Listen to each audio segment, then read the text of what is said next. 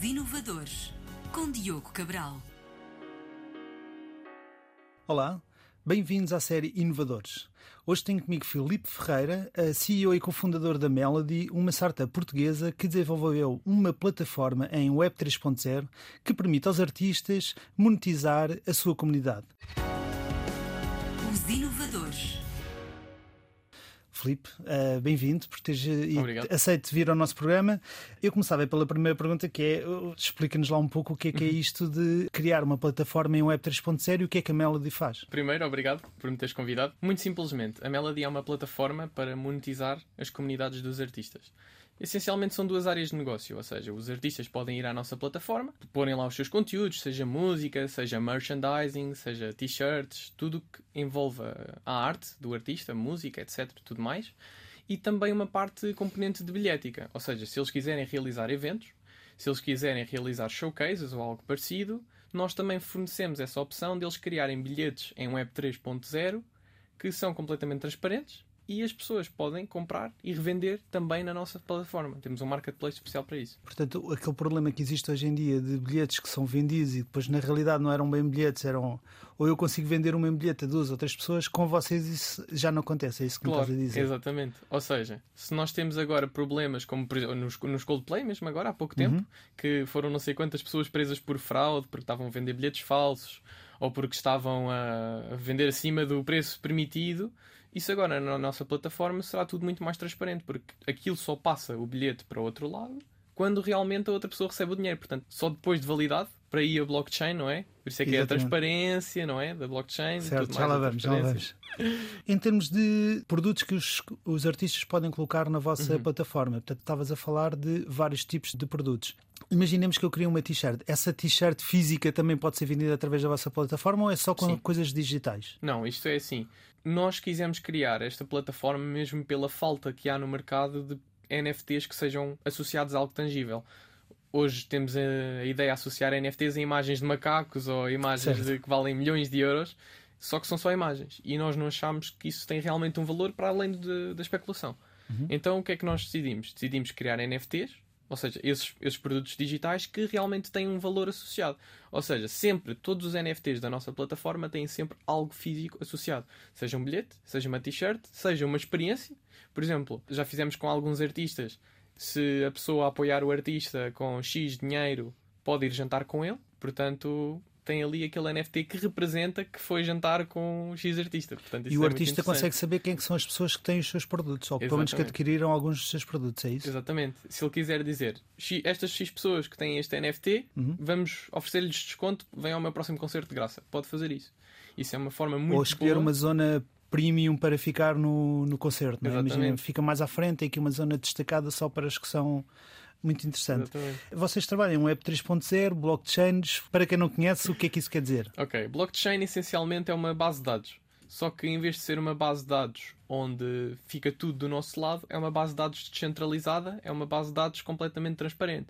Ou seja, se houver alguma dificuldade em, por exemplo, o artista não sabe bem se realmente recebeu o dinheiro de X plataforma, ou se quando o bilhete é vendido, depois demoram X meses a receber o dinheiro, porque ainda tem que passar por promotores e por não sei quê, outras plataformas e tudo mais. Em termos de blockchain, isto é tudo transparente. Portanto, o artista sabe que quando vende X produto e tem X porcentagem disso, isso é automaticamente aparece-lhe na conta. Ou seja, Não há intermediários. não há intermediários. Pode haver, ou seja, neste caso o intermediário é um smart contract, que é um- uma, uma espécie de código. É Uhum. um intermediário que é um robô que é automático. Então faz tudo automático e é muito mais simples. Em que rede, ou em que blockchain, não é? Uhum. Utilizando o termo em inglês, em que rede é que vocês estão eh, a trabalhar? Ok, ne- neste momento nós estamos a trabalhar na rede Polygon. Nada admite que nós não possamos migrar para outras redes no futuro. Mas neste momento é o que faz mais sentido. Em Ethereum, que é provavelmente a, assim, a blockchain para este tipo de plataformas mais conhecida, é muito cara. Ou seja, o artista vendia uma t-shirt pagava 30 euros em taxas. Portanto, incomportável. No caso da Polygon, paga-se 20 cêntimos de taxas. É muito mais, muito mais simples de, de Quando cobrar diz 20, isso. cent... de 20 cêntimos por taxa, estamos a falar de cada transação. Portanto, Sim, quando sim, eu compro um bilhete, a- essa rede cobra 20, 20%, cêntimos. 20 cêntimos, assim. No sim. vosso caso, vocês sendo aqui um intermediário para, todo- para- Uhum. para toda esta plataforma, o vosso modelo de negócio eh, está baseado no quê? É um FII fixo? É um FII por transação? Como é que é o vosso modelo de negócio? Sim, maioritariamente o nosso FII será no, no marketplace. Ou seja, depois da pessoa vender ou comprar o bilhete, nós ficamos com uma percentagem desse valor. Nós queremos sempre adaptar a FII que seja o mínimo possível para que faça sentido para o negócio e que também possamos apoiar os artistas. Sabemos que as FIIs neste tipo de projetos costumam ser muito altas. Há FIIs em outros projetos chegam a 20%. Nós queremos manter aqui os 5% porque achamos que é um valor que, que faz sentido e que mantém a ideia de negócio. Eu preciso ter uma carteira de criptomoedas ou de criptoativos ou, ou basta aceder a eu, eu como músico ou eu como Uhum. cliente, como fã de- do- do- dos músicos ou dos artistas, digamos, preciso ter uma carteira de criptomoedas ou basta aceder à vossa plataforma? Como é que isto funciona? Isso, isso é uma excelente pergunta porque hoje em dia toda a gente usa um enorme número de tecnologias que não conhece. A minha avó usa Facebook, não sabe como é que o Facebook funciona, não é? Criou conta, aquilo foi tudo automático. O que nós acreditamos é que uma pessoa pode aproveitar a tecnologia sem necessariamente precisar de saber como é que ela funciona. Ou seja, é muito difícil criar hoje em dia uma carteira de cripto. O que é que nós fazemos? Quando a pessoa se registra com o e-mail, nós criamos automaticamente uma carteira para a pessoa e fica associado ao e-mail. Ou seja, há uma carteira de cripto, só que é de uma forma UX, UI, User Experience, experiência de utilizador, muito mais simples. Portanto, é só a pessoa se registrar com o e-mail, como faz hoje em dia Portanto, com eu outras posso, eu plataformas. posso adquirir com a minha conta bancária normal que utilizo hoje em dia em euros, não Sim, preciso estar sim, aqui sim, a pensar em moeda Polygon ou em moeda Claro, XPTO. Exatamente. É tudo convertido automaticamente. Também temos esse contrato inteligente que, quando a pessoa mete euros, ainda estamos a ver a opção da MBWay, mas quando a pessoa mete euros, automaticamente converte. Portanto, seria muito mais simples. Em termos de clientes, já tem muitos clientes, como é que está a vossa situação em termos de desenvolvimento aqui da, da comunidade de Uhum. artistas? É assim, em, em top level nós temos alguns clientes, ou seja, temos mais ou menos 35 clientes em termos de artistas. Em termos de clientes, pessoas que utilizem ativamente a plataforma, nós neste momento ainda estamos em fase de beta testing. Ou seja, nós não queremos libertar para o público assim, com alguns erros que ainda possam existir na plataforma, portanto queremos manter isto mesmo low, low profile até lançarmos, que eh, espero que seja este ano, em Pronto. setembro. Era a minha pergunta a seguir, era que eh, fases é que agora temos no futuro, o que é que vocês estão a planear agora no futuro em termos de Uhum. melody? É assim, nós temos esta parte dos bilhetes. O nosso objetivo era fazer uma espécie de festivalzinho, convidarmos os artistas que já pertencem, já temos mais de 35 artistas na nossa plataforma. Portanto, o que nós queríamos era convidar os artistas, fazer assim uma espécie de showcase, um evento e lançar a plataforma quando ainda esteja calor, que é para não, não chover no festival. Né? Exato, convém, convém, convém. Já tiveram investimento de alguém ou é, para já ainda estão a trabalhar eh, com investimento próprio? É assim, nós já tivemos algum investimento, não, não é muito, por volta dos 55 mil, mas já funcionou para criarmos aqui o produto no início, aquele seed investment. Ainda não tivemos um investimento muito grande, eu sei que isto pode parecer muito dinheiro, mas em termos de empresas, esse dinheiro paga-se uns Desaparece salários, no instante. aparece logo. Desaparece no instante. Vocês estiveram também no Web Summit, certo? Esse investimento foi resultado do Web Summit? Foi prévio? Eh, Que resultado é que vocês tiveram Não, também este aqui? investimento foi 100% todo antes do Web Summit. O Web Summit é muito útil em termos de connections, em termos de networking. Em termos de investimento ainda não deu frutos, mas não significa que não poderá vir a dar. Aquilo são conexões que nós criamos para o resto da vida e vamos mantendo e nutrindo e, e possivelmente no futuro poderá vir a acontecer, definitivamente. Filipe, eh, muito obrigado por teres Obrigado, eu. aceito vir ao nosso programa. Para quem nos está a ouvir, o meu nome é Diogo Cabral e este programa de rádio termina aqui. Contou com a presença de João Carrasco na parte técnica e edição de Ana Jordão. Eu, Filipe, vamos continuar a conversar apenas em formato podcast. Portanto, para quem nos está a ouvir, procure nas plataformas de podcast que por aí aparecem e na RTP Play. Obrigado, estamos nas redes sociais. Até à próxima. Os inovadores. Filipe, muito obrigado. Agora só em formato podcast. E se calhar agora fazíamos aqui uma pausa e falávamos sobre o, o Filipe. Quem é o Filipe? Como é que o teu processo de vida, explica-nos um pouco o teu processo de vida até, até ao dia de hoje. Eu, desde criança, sempre fui uma pessoa que era muito interessada em negócio mesmo, em tecnologia. Eu, quando tinha 13 anos, acho que foi a minha primeira experiência de empreendedorismo, criei um clube em que cobrava às pessoas pelos apontamentos que tirava nas aulas. Ou seja, eu sempre fui a pessoa que tirava os apontamentos a tudo. Então fiz assim um manifesto, até colei com os pinozinhos lá na, na, na cena da, daquelas cenas de cortiça da, Certo? da escola, certo, não é? certo. Pus lá e dizia assim: Ah, se vocês querem os vossos apontamentos em papel, um euro. Se querem os apontamentos por SMS todos os dias, não sei o quê. Então sempre tive aquela, aquela, Muito interessante. aquela vibe de, de empreendedor e, e pronto, e, e cresceu. Cresceu e pronto, chegou, chegou agora.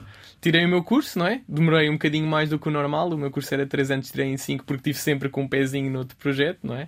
Sempre de querer criar algo novo, criar algo com, com valor que pudesse ajudar as pessoas no geral, que pudesse ser inovador, não é? E cheguei aqui. Tiveste formação em blockchain e criptomoedas, correto? Exatamente. Na hum, Nova. Uhum. Como é que isso foi? Eu deduzo que este projeto seja, seja resultado aí, ou é Uhum. o inverso? Ou tu já querias fazer este um projeto em blockchain e foste tirar a formação para isso? Sim, este é o meu segundo projeto em blockchain. O meu primeiro projeto em blockchain foi algo mais da área financeira e de- isso que me levou ao meu interesse depois também na, na blockchain e criptomoedas. O diretor da faculdade, Miguel Castro Neto, soube que eu tinha esse interesse, também era o fundador do Nova Crypto Club, que era um, um clube de, de blockchain da, da minha faculdade, e ele convidou-me a participar nessa pós-graduação. Mesmo eu ainda nem tendo acabado o curso, ele disse: Olha, eu acho que tu és um bom candidato para isto, acho que devias te candidatar. E efetivamente fui aceito, fiz a pós-graduação e aquilo deu-me assim ainda mais ideias, não é?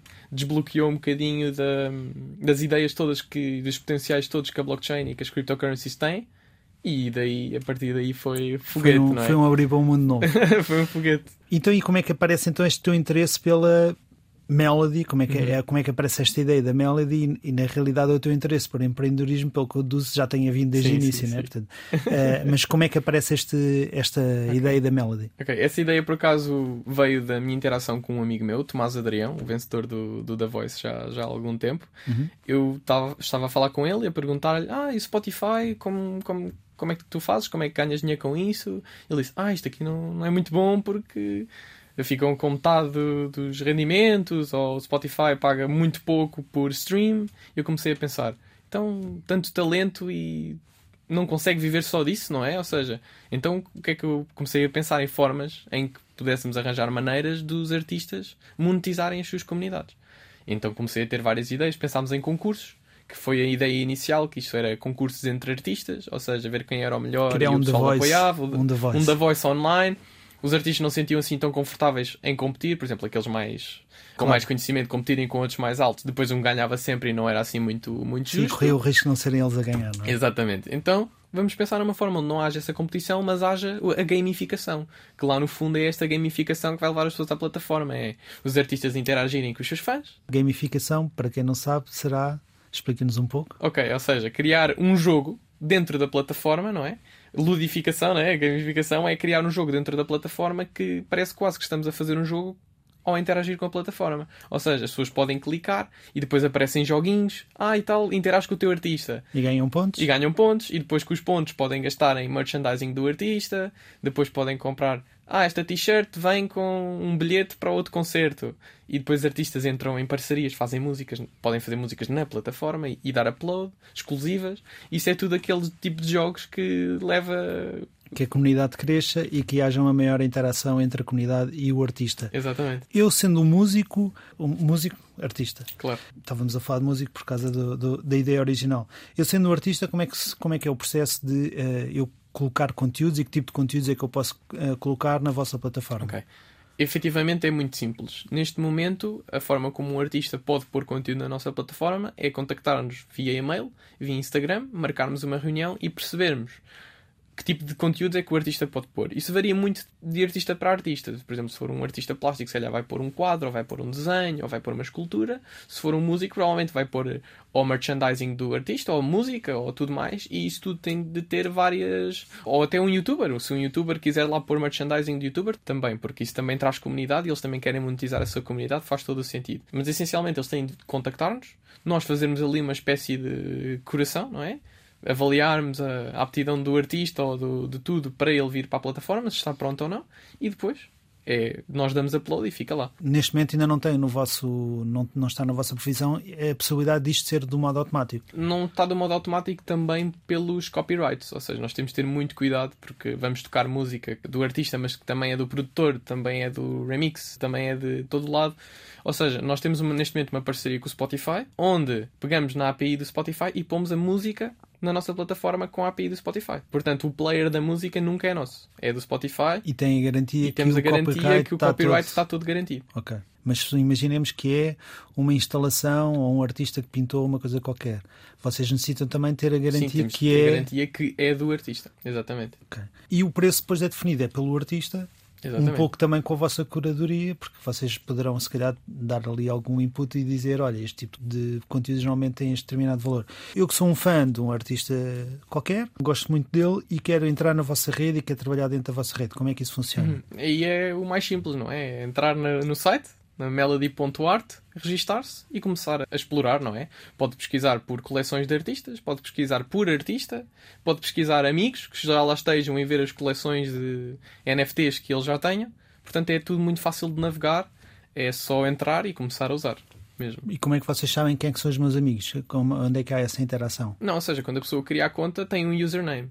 Certo. Ou seja, depois pedindo o username a um, a um amigo, Ok. neste momento ainda não temos a componente social, ou seja, conectar com o Facebook ou conectar com o Google. Pois era essa Claro que Se era em, por aí em que todo, vocês em todo o futuro, em todo no futuro, claro que Provavelmente é algo que será esse o queremos. vosso próximo passo, Sim, é isso? definitivamente. Então, e que passos agora futuros é que vocês têm já mais definidos? Assim, o, o próximo passo definitivamente é o lançamento oficial, Oficial. da plataforma para lançarmos isto ao público e termos as pessoas realmente a apoiarem os E artistas. já tem uma data para esse lançamento? Como disse antes, eh, provavelmente por volta de setembro. Isto Ok. é muito difícil dizer datas exatas. Correto. Produtos, quando estão assim muito no início, há sempre um pequeno atraso, não é? Mas Depois do efetivamente verão, em setembro, digamos. depois do verão, quando ainda tiver calor, que é para fazermos o festival sem estar a chover. é o objetivo. Então, eu sou, portanto, sou tal cliente, acedo à plataforma, registro-me com uma conta de e-mail, como falámos há bocado, e não preciso de fazer qualquer transferência monetária no meu registro, só preciso fazer transferência monetária quando adquiro conteúdos. Mas até lá eu posso pesquisar eh, pelos vários artistas dentro da, da plataforma. Está previsto então, pelo que eu percebi há pouco, ficará do lado dos artistas escolherem as promoções que podem fazer para quem tem ativos digitais. Eu posso depois fazer download do ativo digital. Imagina que eu compro um NFT de um artista que é uma fotografia, uma coisa qualquer. Eu depois consigo fazer download desse conteúdo? É Assim, hoje em dia consegue-se fazer download e mesmo que não se conseguisse, carregava-se print screen e cortava-se ali no Paint, fazia-se o corte. Não tem a validade do NFT. Exato. Ou seja, nós vamos ter a imagem, mas é- vai ser como tirarmos, irmos ao museu, ao Louvre, tirar uma foto à Mona Lisa. Não temos a Mona Lisa, não é? Temos uma foto da Mona Lisa e é isso que vai ser. Ou seja, não vai estar lá no código da imagem o código do NFT. Portanto, não vai ter essa validade e é muito, muito fácil de verificar. É só passar, só ir à blockchain, ver o código, porque é tudo transparente, qualquer pessoa pode ir ver. Portanto, é só ir ao código e ver que não é o original. Portanto, para quem não conhece o que é que são os NFTs, explica-me um pouco o que é que é o NFT e como é que eu sei que esse NFT, onde é que, onde é que eu encontro esse NFT? Ok, ou seja, um NFT, muito resumidamente, é como se fosse um, um certificado digital de que algo é real.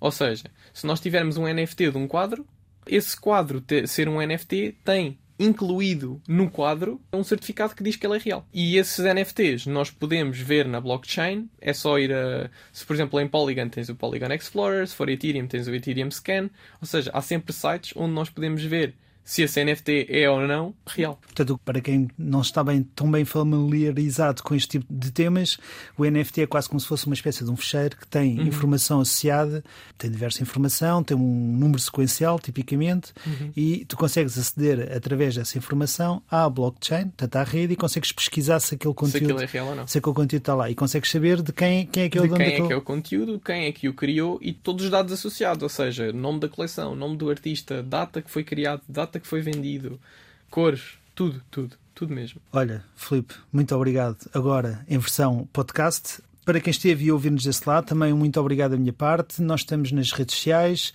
nas diversas plataformas, estamos também na RTP Play. Muito obrigado a todos e até ao próximo programa. Obrigado.